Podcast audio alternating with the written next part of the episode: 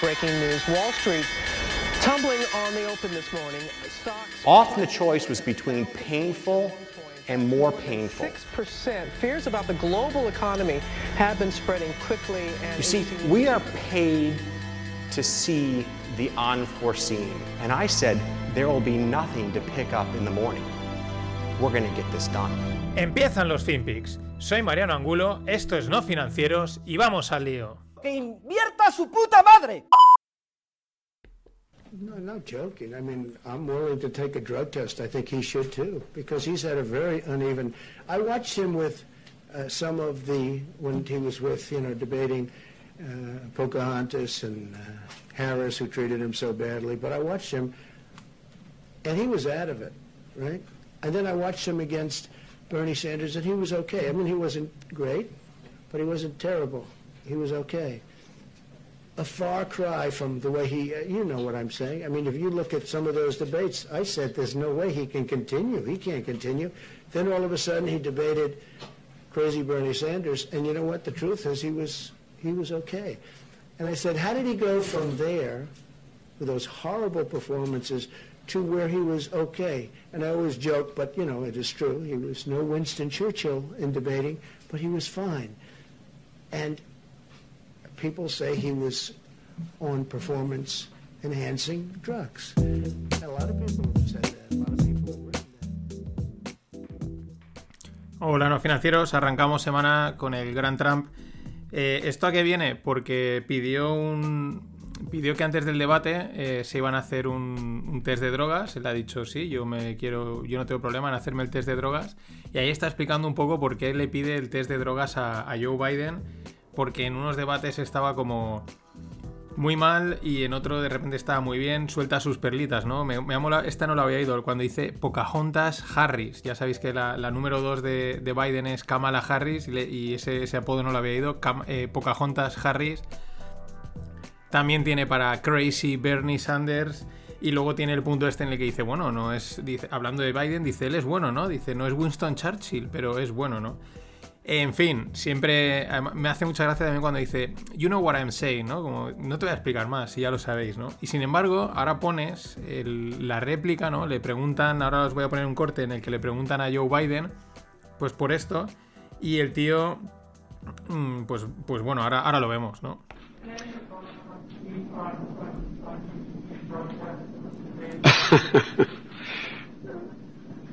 He's almost.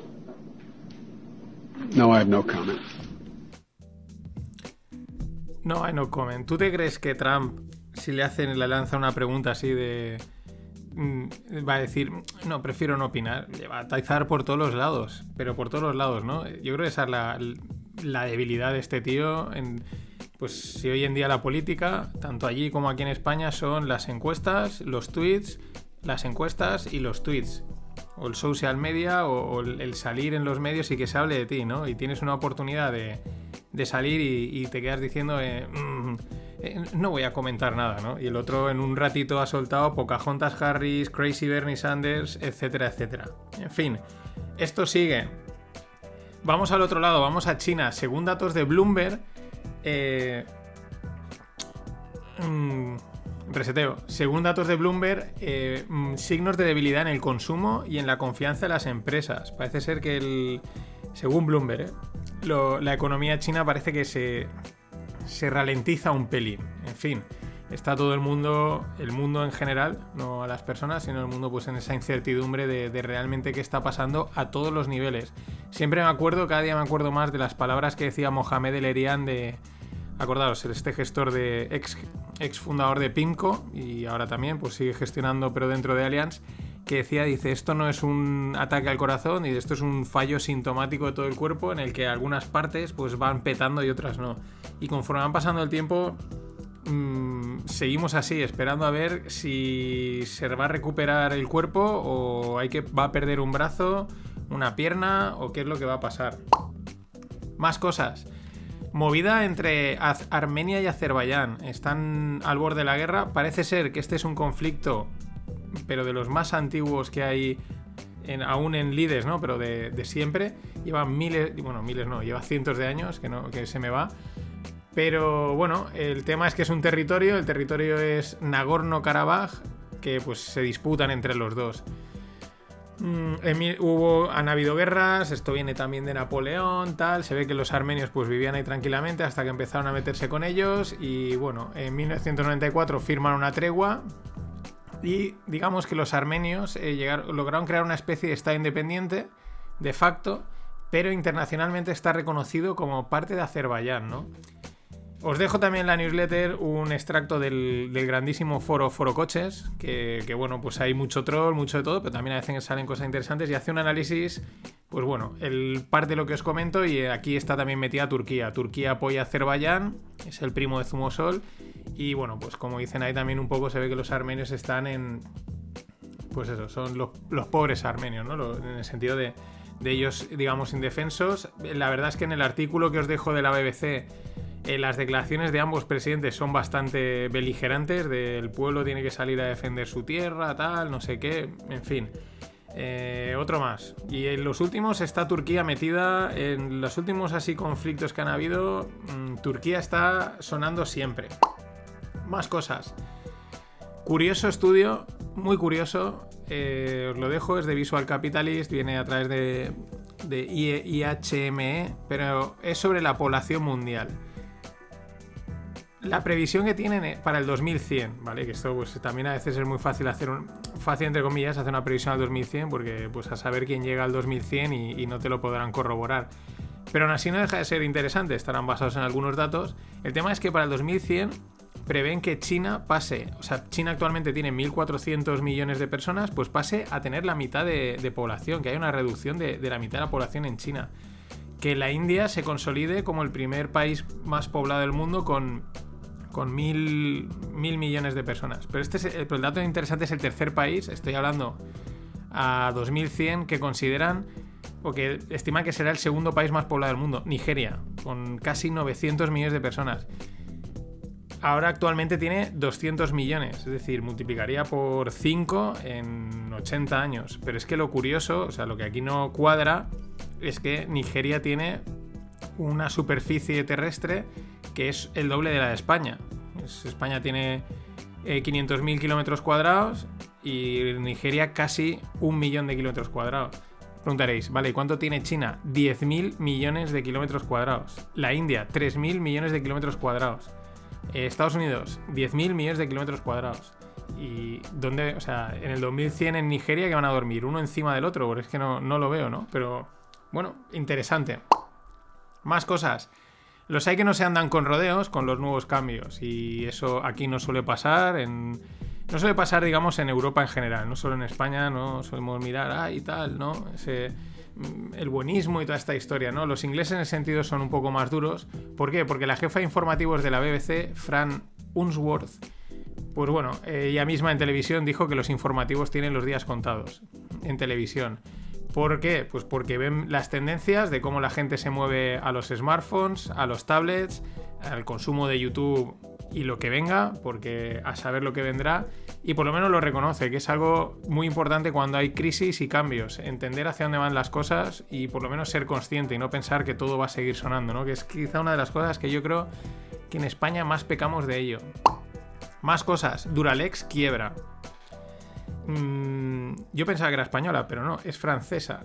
Eh, ya sabéis, la mítica vajilla esta así de un color de marrón, naranja así transparente, ¿no? Y que no se rompía, que sigue estando, que yo creo que todos en todas las casas mm, hay por ahí restos de vajilla. Incluso hay algunos restaurantes que han dicho, yo voy a hacer una comida normalita, muy normalita. Pero pongo una vajilla vintage, mm, así vintage, y te cobro 40 pavos por cenar. Y todo guay, ¿no? Bueno, eh, dejando cosas aparte, quiebra. eh, en, en la historia de Duralex es una de las casualidades. La empresa de coches Saint-Gobain, francesa, eh, descubre un método pues, para aumentar la resistencia a los cristales eh, pues, con vidrio templado a 700 grados y enfriarlo justo después. Y bueno, pues de ahí surge pues el, el Duralex porque no se rompía. Ha tenido sus vaivenes, en los 70 fueron vendido, fue vendida a un grupo industrial italiano, ahí tuvo bastantes problemas, no acabaron de... la metieron en números rojos, la recompraron unos franceses y hasta el día de hoy. El tema es que les han caído un 60% las ventas que en el extranjero, que supone el 80% de la, de la producción. Curiosidad, Duralex viene del nombre de la expresión latina dura lex sed lex. La ley es dura, pero es la ley. Mola la, Bueno, mola, pero en España también últimamente la ley pues no es dura. Es... Mm, bueno, es algo que todo el mundo se puede saltar menos los ciudadanos de a pie. Pero me mola la frase. Dura lex, sed lex. La ley es dura, pero es ley. Al final a estas empresas muchas veces les pasa... Porque luego te enteras de otras empresas así pequeñitas o que, bueno, tradicionales, ¿no? De siempre, sean medianas, grandes y dices, ostras, esto es que antiguos, ¿no? Pero luego cuando las investigas, ¿no? Resulta que han conseguido no solo, sobre todo innovación, ¿no? Venden en el extranjero y han subido reinventarse, es lanzar nuevos productos y a lo mejor no te enteras, ¿no? Pero, pero consiguen sobrevivir. Y las que no es porque muchas veces se quedan estancadas. Y claro, eh, de restaurantes que engañan porque te ponen una cubertería bonita, uno no vive. Más cosas. Eh, siguiendo con restaurantes, dudas en la continuidad de Amrest. Amrest es de la Tagliatela, son, es un grupo de restauración. Pérdidas de 162 millones. Ojo, ojo, porque estos yo creo que baratos tampoco eran, pero te ponen unas cantidades enormes, ¿no? Pero, en fin, el mundo, el otro día lo hablaba con una amiga, el mundo ERTE porque ya estaba en ERTE y decía, pues no sé, si es que esto es un limbo que aquí no se sabe nada, ¿no? A veces casi lo mismo que, decía antes la de la BBC, oye, mejor asumir la realidad y a partir de ahí empezar de cero. Pero bueno, malos datos. Luego, una curiosidad, es una curiosidad, viene de un diario de Cádiz, me lo pasaban por el grupo de Telegram y... Bueno, yo creo que es simplemente una cuestión informática de un cambio, porque están haciendo cambios en el Santander, en las oficinas allí, cerrando oficinas, pero el tema es que se quedaron un montón de clientes con las cuentas a cero. Eh, no ha vuelto a salir nada, supongo que se habrá... No he visto nada, lo he buscado, supongo que se habrá resuelto el tema, pero imaginaos el sustito, ¿no? De ir... Bueno, habrá quien diría, pues total, para lo que me vas a quitar... pero aún así, un buen susto. Y susto, o yo diría que no, porque te lo, te lo deberías de ver venir. ¿Por qué? Otro caso en Barcelona de un mm, formador en trading, broker, eh, conduzco Ferraris, te doy un 5% de rentabilidad trimestral, eh, vamos, bla, bla, bla. BCN Trading Academy había montado y el tío, pues bueno, se ha, volado, ha desaparecido con 2 millones de los inversores. Y... Pero es que es acojonante, porque es que eh, la gente cae en esto y va a seguir cayendo. O sea, el, mensaje de, digamos, marketingiano de fórrate, gana dinero rápido, eh, desde la playa operando, etcétera, eso da igual. Eso es. llama a un instinto tan, tan primario que es muy difícil. Y, pero bueno, ahora sí siguen pasando. Por eso decía que, vamos. Mm, sorpresas ahora pocas, pero es que hay veces que la gente también se lo busca.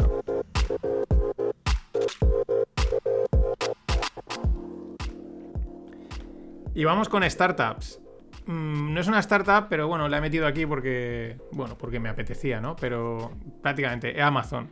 El tema es que Amazon ha lanzado su plataforma de videojuegos online, ¿no? Su cloud. Para competir con, bueno, con el Stadia de Google o con el xCloud de Microsoft. Eh, su caso se va a llamar Luna. La verdad es que el lanzamiento ha sido como muy. Se ve que es un proyecto que ya llevan en mente, lo han lanzado, pero tampoco le han dado mucho bombo. No sé si es porque igual aún está un poco mm, ahí por madurar, ¿no? Y tiene algunas cosillas. Pero bueno, esta gente, Google, Microsoft, Amazon, pues eh, van a por todo. Van a meterse en todos los sitios y a expandir. Al final son, bueno, cuantos más clientes en distintos segmentos tengas, pues al final luego puedes conectarlos y esas cosas que pasan cuando eres un bicho muy grande. Pero bueno, es interesante también esto de los, de los videojuegos online por el tema también de las videoconsolas. No sé, no, soy, no estoy muy metido en ese mundo, pero hay que ver cómo, les va a afectar, ¿no? Más cosas. En el mundo digital, pues eh, se digitaliza todo y se intenta hacer negocio de todo, lo cual está francamente bien. Oye, luego lo sacas al mercado y si el mercado te lo acepta bien y si no, al hoyo. ¿Por qué lo digo? Porque es una startup americana que se llama CC Bayer y lo venden como eh, Negotiation as a Service, o sea, negociación como servicio. Hago un paréntesis. En el mundo startup pues, están el SaaS, ¿no? que es eh, Software as a Service. ¿Qué quiere decir eso? Que en vez de ser el, software, ¿no? el programa de, informático, tú te compras y lo tienes, pues la suscripción. ¿no? O sea, te estoy pagando y me vas dando el, servicio, ¿no? Y hay varios, ahora, hay, ahora ya la moda, aparte de las suscripciones, ahora de todo es as a service, ¿no? No sé qué como servicio. Y ahora hemos llegado a la negociación como servicio. Mm, no está mal, porque va enfocado a empresas y al final le dice, oye, tienes que comprar software, tienes que negociar contratos de alquiler, negociar contratos de lo que sea, pues ellos se encargan de, de hacerlo, ¿no? De, esa pelea tan, tan poco agradable y sobre todo que te consume tanto tiempo poco productivo, ¿no? De, pues bueno, esas negociaciones, ¿no? Para ahorrar dinero, para, para conseguir precios, mmm, pues no regalados, pero por lo menos que no te la intenten pegar, ¿no? Eh, lo dicho, todo se intenta digitalizar y está muy bien porque tú lo lanzas al mercado y que funciona, lo petas, que no, pues al hoyo. Más, rondas. Ronda mmm, de 400.000 para Oroi. ¿Qué hace Oroi? Hace realidad virtual. Pero realidad virtual, bueno, toda la realidad virtual está chula, pero aquí el, objetivo está chulísimo porque la idea es eh, ayudar a las personas mayores que tienen problemas propios y limitaciones. Y entonces con la realidad virtual les ayudan a qué? A hacer viajes, a visitar museos, a tener experiencias que no pueden tener porque por temas de movilidad o lo que sea, pues no pueden viajar, no pueden ir, no lo van a poder hacer y oye, eh, te pones el casquito y por lo menos pues tienes una experiencia viajando. Y aparte se ve que también pues ayuda bastante, claro, a, a desarrollos cognitivos y cosas de estas. O sea, muy muy chulo. Hay cosas realmente eh, que molan un huevo. Más, Atribus, ronda de 500.000. ¿Qué hacen estos? Pues monitorizar redes sociales. Simplemente van monitorizando las conversaciones en las diferentes redes sociales, pues para ver que es una cosa que las empresas eh, pagan, porque claro, al final eh, tienen. Hay múltiples redes sociales, ya no son las típicas. Está Twitter, Facebook, eh, Instagram, pero es que tienes también ahora TikTok, tienes Twitch y otras tantas que van saliendo, ¿no? Eso es, pues bueno, que te lo monitoricen, que te digan si están hablando de ti, cómo están hablando y de ahí puedas sacar datos, es algo por lo que las empresas lógicamente están dispuestas a pagar. Y estos tienen bastantes clientes bastante potentes. Y por último, ronda de 1,7 millones, ahí queda, para Conecta Therapeutics. ¿Qué hacen? Es de salud, como intuiréis por el nombre, y lo que hacen es, tienen un tratamiento contra el síndrome de X frágil, de el SXF, es como el, se le conoce. Es un trastorno, yo no tenía ni idea, literalmente. Es un trastorno genético hereditario que causa discapacidad intelectual y, problema, y problemas emocionales y sociales. Por lo que he leído así rápido, eh, también tiene algunas mejoras en temas de autismo y tal. Pero vamos, no lo había ido tampoco nunca, porque normalmente los síndromes tienen el nombre del que los descubrió y aquí es síndrome de X o X frágil. Y ya por último, en el mundo blockchain, blockchain, cripto, Bitcoin, etc. Pues bueno, Bitcoin sí que funciona y es bastante lógico que funcione cripto o similares en países con economías pues no reguladas y monedas flojas, ¿vale? Eh, países en vías de desarrollo, eh, subdesarrollados etcétera. ¿Por qué lo digo? Pues porque, bueno, en... se calcula que en Nigeria eh, mensualmente se mueven unos 200 millones de Bitcoin en concepto de, pues, en actividad económica, ¿no? Sobre todo para, para hacer transferencias al extranjero, porque, bueno, pues es un país que tiene unas limitaciones, eh, un sistema bancario corrupto, cosas de estas. Y cuando te llega un proyecto de estos, que simplemente lo que hace es facilitar todo eso, ya no entramos en temas de seguridad de la transacción, que también, pero sobre todo facilitar esas transacciones y permitirlas, pues claro, ganan mucho adepto. De hecho, ojo, no os olvidéis, África, el continente africano es uno de los países en los que el pago por móvil está más desarrollado. Incluso con móviles de estos de los que teníamos hace ya no sé ni cuántos años, ellos allí pagan, porque mm, bueno, pues mm, es que el dinero es al final es una red de información más allá de, lo que a veces mmm, pensamos. Y luego, pues eh, podríamos hablar de stand-up comedy, o de las narrativas muchas veces de blockchain bit y sobre todo de Bitcoin, ¿no? ¿Por qué lo digo? Porque Coindesk, que es una publicación que pues seria, ¿no? Que publica bastantes cosas serias y tiene información seria, pero bueno, siempre acaban cayendo en las narrativas estas para intentar justificar las bondades de Bitcoin respecto al resto. Y caen eso, casi en la comedia. ¿Por qué? Porque cogen y dicen que, bueno, que, si, que comparando Bitcoin con Tesla, pues resulta que Bitcoin no ha sido tan volátil, ha sido un oasis de, de paz y de calma. Eh, claro, si yo me si yo me voy a un manicomio, pues soy el tío más cuerdo del mundo. Si me voy a un hospital, pues soy el tío más sano del mundo, pero eso no quiere decir ni que esté cuerdo ni que esté sano. Por eso digo que es que en cada día, además, conforme va pasando el tiempo, veo que las narrativas estas que se van inventando para justificar las bondades de esto, que las tiene, pero es que se les van de madre, se les van de madre totalmente. En fin, esto ha sido todo por hoy. Eh, nada más. Hasta mañana. Always look on the bright side of life. Always look on the light side of life.